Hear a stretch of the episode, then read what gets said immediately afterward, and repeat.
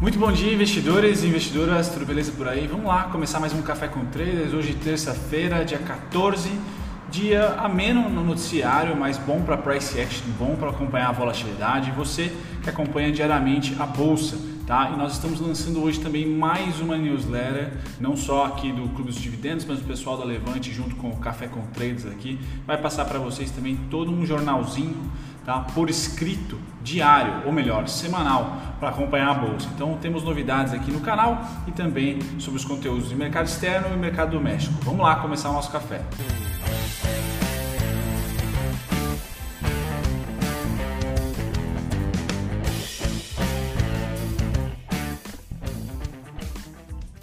Muito bem, galera, vamos começar aqui nosso café. Então, ontem foi um dia que a bolsa fechou em queda, né, principalmente do pós-almoço tá? um dia já de realização, festa dos 100 mil pontos, passou a colocar um pouco de dinheiro no bolso, tá? mas não foi uma retração, ou pelo menos um sinal não é dado, não foi dado de venda, tá? mas sim realização de lucro. Realização de lucro termina rápido, são considerados também pullbacks, termina ah, de certa maneira até é, retraindo bem menos do que a pernada anterior de impulsão de alta.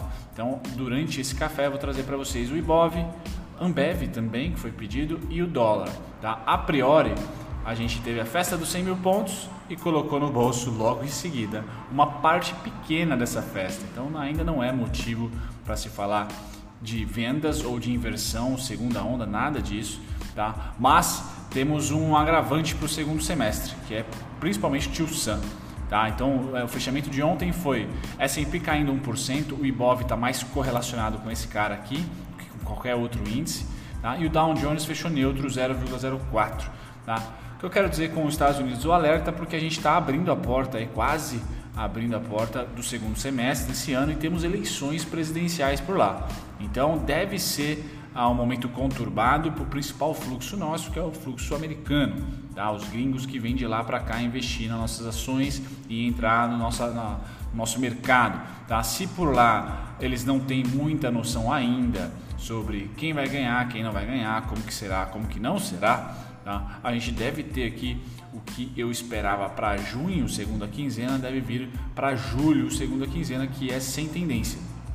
Tá? Um mercado totalmente lateral por lá, o que deve ah, rebater para a gente aqui. Bom, feito isso, a gente vai para a Alemanha, que sim, hoje está retraindo, não é normal, tá? já está tradando aqui a Alemanha tradando nesse exato momento, 1,55 de queda, tá realizando um pouco dos lucros, subiu bastante, tá? Reino Unido vem subindo, né? Não é subiu bastante, vem subindo bem, tá? Reino Unido 0,49 de queda, Japão e Hong Kong fecharam em queda. Então hoje nós temos Ásia e Europa pisando no freio, tá? Estados Unidos sem tendência, o que deve manter o nosso Ibov aqui lateral, tá? Ah, não acredito na queda de 7 mil, de 8 mil, se não me engano, a 12 mil pontos que eu vou trazer para vocês já já.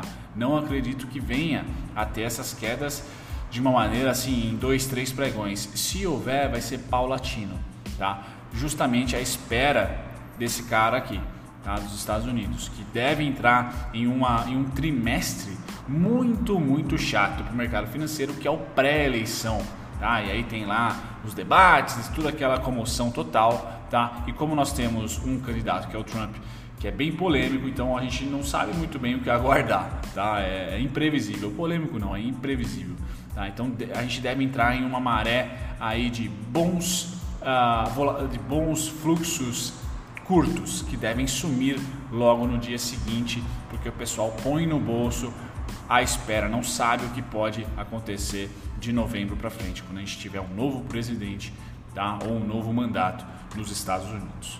Legal, então hoje aqui um dia de pé no freio, mas que não indica queda na minha opinião. Tá? Quando a gente pula para a direita aqui, a gente vem para o petróleo. Tá? Então o petróleo nós temos o Brent caindo quase 2%.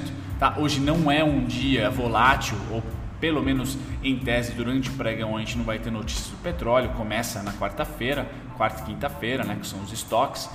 Então aqui negociado a 42 dólares e 43 centavos, lateral, galera. Isso é ótimo. Então o petróleo a gente não tem nada para reclamar, se mantendo ali em 43, 42, 43, 42, tá de bom tamanho por ali. Metais, eu vou trazer para vocês aqui o ouro cai bastante hoje, mais de 1%, então sim, é um destaque negativo. E o minério de ferro como o TradingView aqui usurpou o minério de ferro daqui, eu vou trazer para vocês lá da Investing. Então nós temos aqui dentro dos metais, tá? principalmente contratos futuros negociados nos Estados Unidos, que são os mais líquidos, tá? principalmente os metais, o minério de ferro é o único aqui que manda bala. E é o único com a setinha verde aqui, ó. Tá? O único que está, entre aspas, comprador. Então, sim, muito forte minério de ferro, tá? Uma alta aí suportando aí os 100, os 100, os 100 pontos ou os 100 mil, tá? Os 100 dólares nesse caso. E aqui o gráfico para vocês verem, né? Como a subida dele já se torna presente desde o começo de 2020. Aqui é um gráfico de linha, né? Para ficar mais fácil a visualização. Então sim, o minério de ferro mostrou aqui que esse patamar foi vencido e deixado para trás.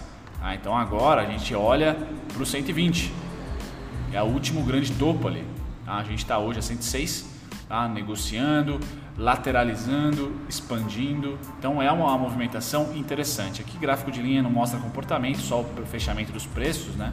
Então é interessante ver essa tendência de alta clara para o minério de ferro depois de um bom tempo. Tá? Depois de um bom tempo aqui lateral e aí inverteu para alta. Então interessante esse contrato futuro também mostrando aí a, a, o minério de ferro refinado aqui. Bom, voltando para cá, tá? passando do, dos metais, a gente vem para o agrícola. Tá? Hoje o café sobe 1,28, muito bom. Tá? O algodão cai 1,48. Então o algodão tem mais peso hoje na bolsa por ter essa SLC principalmente, né? Então sim, nas ações no caso, o café é só contrato futuro. Então aqui você sim ah, é um pouco prejudicado no caso da SLC. Soja subindo 0,43, trigo subindo também 0,86, açúcar de volta para os 11 centavos e milho neutro 0,15. Então nada forte na alta hoje, como vocês estão percebendo, assim que faça realmente peso e que a gente possa se preparar para uma abertura forte, por enquanto nada, tá? Quando a gente passa para as proteínas animais aqui, deixa eu dar um zoom para vocês. Aí, legal. Então nós temos aqui o lado esquerdo, deixa eu tirar esse cara aqui. Boa. Nós temos aqui o lado esquerdo, gado de engorda, esse sim, tá? Deixou o 135, já pula para o 137 alta de quase 1%. Olha os suínos aqui voltando, galera. Bom, pancada, tá? Quase 10%, indo para 50. Lembrando, 47 a 53 ainda é lateral, porém, é, aqui eu tenho que também prestar contas, contas para vocês. A Minerva não retraiu aonde eu gostaria que ela retraísse. É, talvez a JBS foi a que mais retraiu, mas eu não, eu não gosto da JBS. A Marfrig tão pouco. Então me parece que o ciclo da proteína começa a apertar tá? Começa a pisar no acelerador, onde nós temos o porquinho se recuperando de novo e o, o touro lá em cima ainda, tá? Lá em cima ainda. Então, oscilação do porquinho aqui de quase 10% no overnight, tá? Ah, aí nós terminamos com o gado em pé, esse continua lateralizado lá no 100, tá? 99, 97, 100, 99, 97, 100. Então é importante, aqui se tem um setor resiliente, master, tá? minério de ferro e proteína animal, realmente estão muito bem em 2020. Tá? Bom, agora vamos para os contratos futuros para a gente tentar traçar algum norte para a abertura do nosso mercado. Então, S&P cai 1%, Nasdaq e Dow Jones estão a menos, sem, na, neutros. Tá? Essa, essa deve ser a tônica para o segundo semestre por lá. Então, aberturas começam a ser menos voláteis, na minha opinião, daqui para frente. Japão, a não ser que tenha algum fato relevante, Japão negocia neutro, tá? E aí DAX é o destaque negativo, a Alemanha é o destaque negativo, hoje com 1,50 de queda também, tá? No futuro, não só no cash. E Bovespa ontem caiu 1,40, tá? Mais próximo daqui do S&P e do DAX hoje, negociando agora, né? Tá? Mas principalmente S&P aqui mais próximo. Bacana. Passando agora, a gente vai para os juros, então os juros continuam a tendência de alta, nada a comentar aqui, galera, tá? É ficar de olho em algum movimento todos os dias de inversão de tendência, tá? Mas principalmente o dólar eu acho que é o melhor é o melhor termômetro. Então, por enquanto, a gente tem tendência nos juros cinza e laranja, representados aqui por gringo e institucional brasileiro comprados, identifica a tendência. Dólar, ontem rolou bastante compra, tá? Em relação aos dois dias anteriores, em relação à segunda tá? e à sexta. Então sim, é um movimento para ficar de olho, mas ainda não para chamar atenção. Dólar lateral, como eu vou mostrar para vocês no gráfico, tá? Já já. Aqui o movimento mais uh, recente do dólar, então o investidor estrangeiro voltou a comprar, tá? Voltou aqui a comprar, coisa que não estava fazendo cinco dias atrás, estava diminuindo sua compra. O nosso institucional continua vendidaço, bancos comprados e bem comprados. Tá? Então o banco está comprando muito dólar, investidor estrangeiro está mantendo a posição, a posição, perdão, e o brasileiro institucional está vendidaço, como um hedge mesmo, utilizando como proteção entre aspas. Tá? Então a gente percebe que o dólar não cai porque tem um grande player aqui compradaço, tá? E um gigantesco ainda para decidir, tá? Quando o, o o gringo decidir a direção, porque ele tem o menor saldo aqui, ó. Ele é o mais fácil para a rolagem do contrato vir para venda ou acelerar na, na compra. Então ele vai decidir. Quando ele decidir, provavelmente o preço não vai acompanhar no mesmo dia, né? Ou se acompanhar, a gente vai falar para vocês, eu vou falar para vocês com, com, certa rapidez, mas geralmente não acompanha no dia. Tá? Então tem um fluxo bom, o preço dá uma acumulada, mas o fluxo já aconteceu, dando o sinal antes. Então o volume ele meio que precede preço muitas vezes, nem sempre. Aqui no Price Action eu já tinha divulgado para vocês, tá? Que o dólar ele ia ficar nessa linha aqui, né? E de fato o mercado não é perfeito, tá? Então ele não ficou exatamente entre 5342 e 5419, mas está aqui, ó. Né? Já faz 1, 2, 3, 4, 5, 6, 7, 8, 9 pregões, se, se contar esses três aqui, 4, 10 pregões. Tá? Essa é a região crítica do dólar.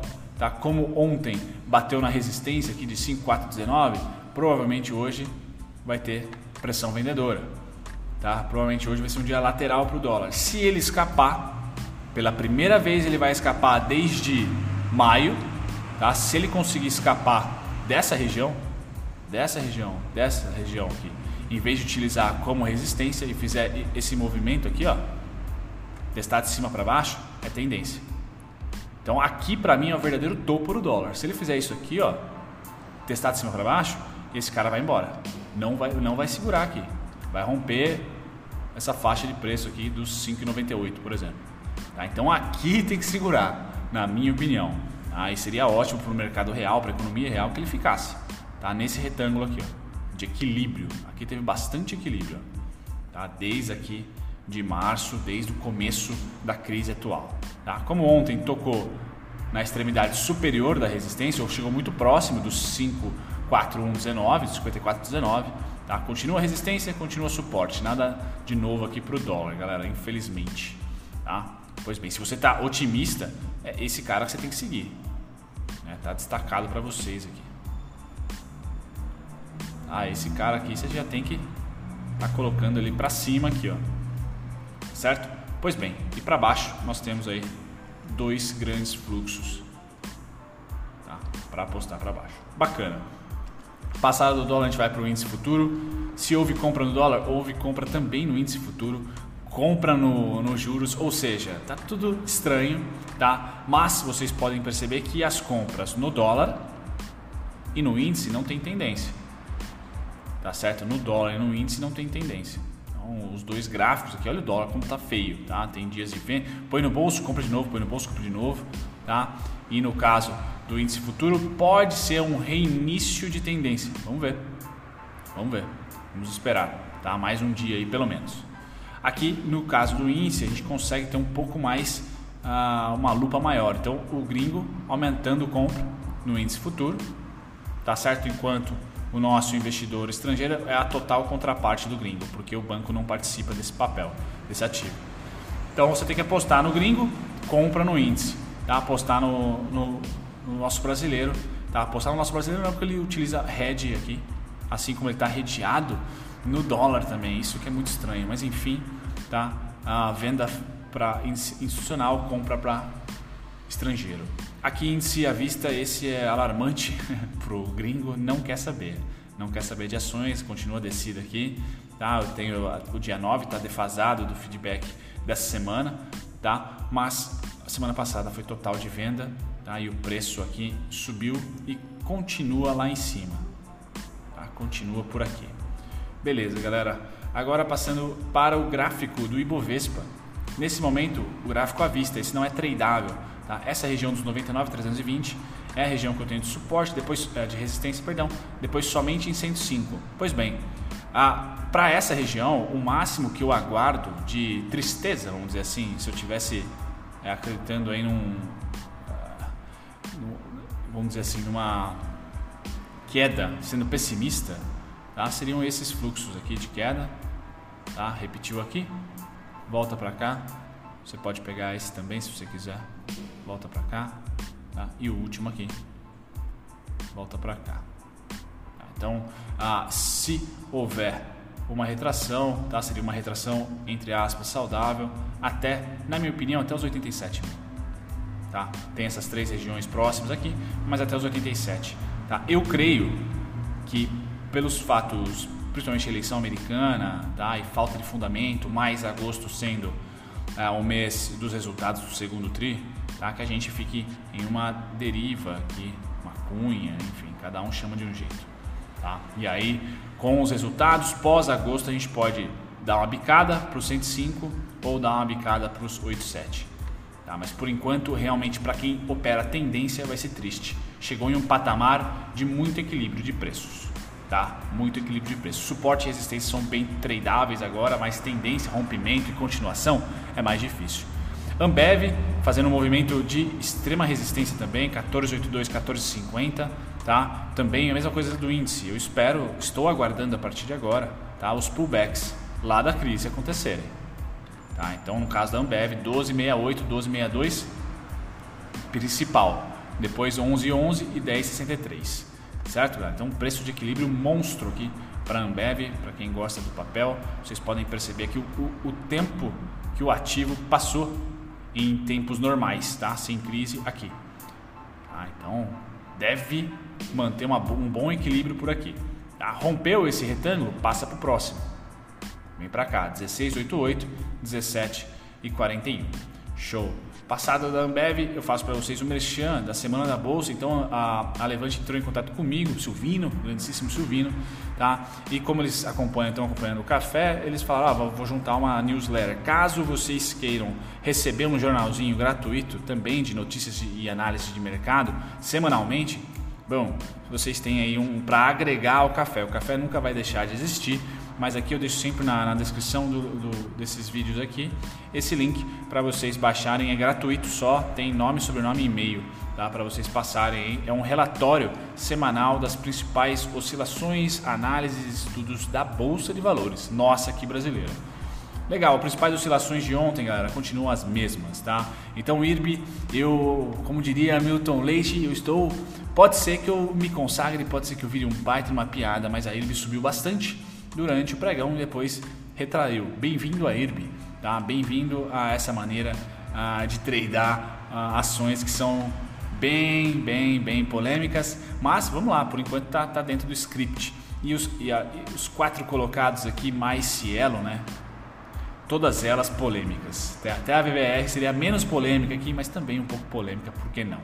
Beleza? Então o mercado ele tem muita liquidez e está querendo risco tá? Tá querendo risco, por isso que os maiores volumes aqui são essas ações bem arriscadas. Não tá a Taesa aqui, por exemplo, não tá, tá? Muito bem. Uh, de queda, Vale de de queda não, de alta, né? A Vale muito bem ontem, muito bem. Prio, muito bem. Prio 3 nesse caso, tá? Bepan, muito bem também. Então, sim, estou anotando esses, esses, pedidos de vocês, dessas ações que estão subindo. Na parte de queda, eu destaco Ambev. E a Porto Belo, acho que a Porto Belo eu vou fazer um vídeo, gosto muito da Porto Belo. É interessante esses, essas retrações dela aqui. Beleza, galera? Fico por aqui, um grande abraço, não deixe de conferir as descrições sempre, tá? E muito obrigado pela companhia. Tchau, tchau. Vou estar no chat lá, cornetando vocês. Tchau.